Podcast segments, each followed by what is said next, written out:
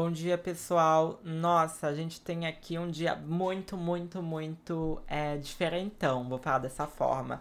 Temos uma lua entrando em Sagitário, né? Então temos que estar tá com as emoções abertas, né, gente? Para focar no que a gente ama, pra liberdade, pra espiritualidade, filosofia, né? Viagens, esse é o máximo, esse é o máximo. De manhã você vai acordar, eu aconselho vocês acordar já escutando uma boa música, tá? Vendo um bom filme, tomando um bom café. A gente vai ter uma lua fazendo um bom aspecto com Netuno. Então, acorda fazendo seus projetos, vendo quais são seus sonhos, fazendo uma oração, agradecendo, né? Ao universo, né? A quem você crê e acredita. A gente também vai ter aqui Vênus entrando no signo de Capricórnio. O que, que significa isso, André? Vênus entrando no signo de Capricórnio?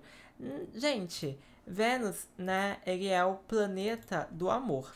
Então, quando ele está entrando no signo de Capricórnio, tende, né, as pessoas que principalmente estão nascendo nessa época, a amarem de forma mais capricorniana. André, isso é bom, isso é ruim? Me conta um pouquinho, por favor. É lógico que eu conto. Isso não é ruim, isso é ótimo, gente. O Vênus em Capricórnio, ele vai trazer também um. Como é que eu poderia dizer?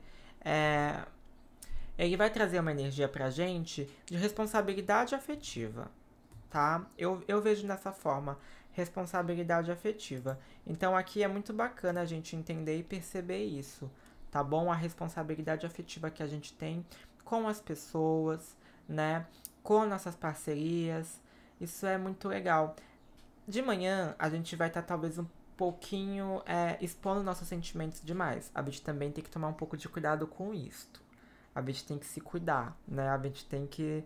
A gente não pode se deixar prejudicar devido ao excesso de empatia e generosidade tá? Então um dia vai estar com uma energia boa, mas a gente tem que dosar isso. A gente também vai ter à tarde, né, ao longo da noite, uma energia de regeneração muito forte, a Lua fazendo um bom aspecto com Plutão, que é muito bom, tá? É muito bom esse aspecto dela fazendo com Plutão, então vejo uma energia boa de regeneração, tá ótimo aqui.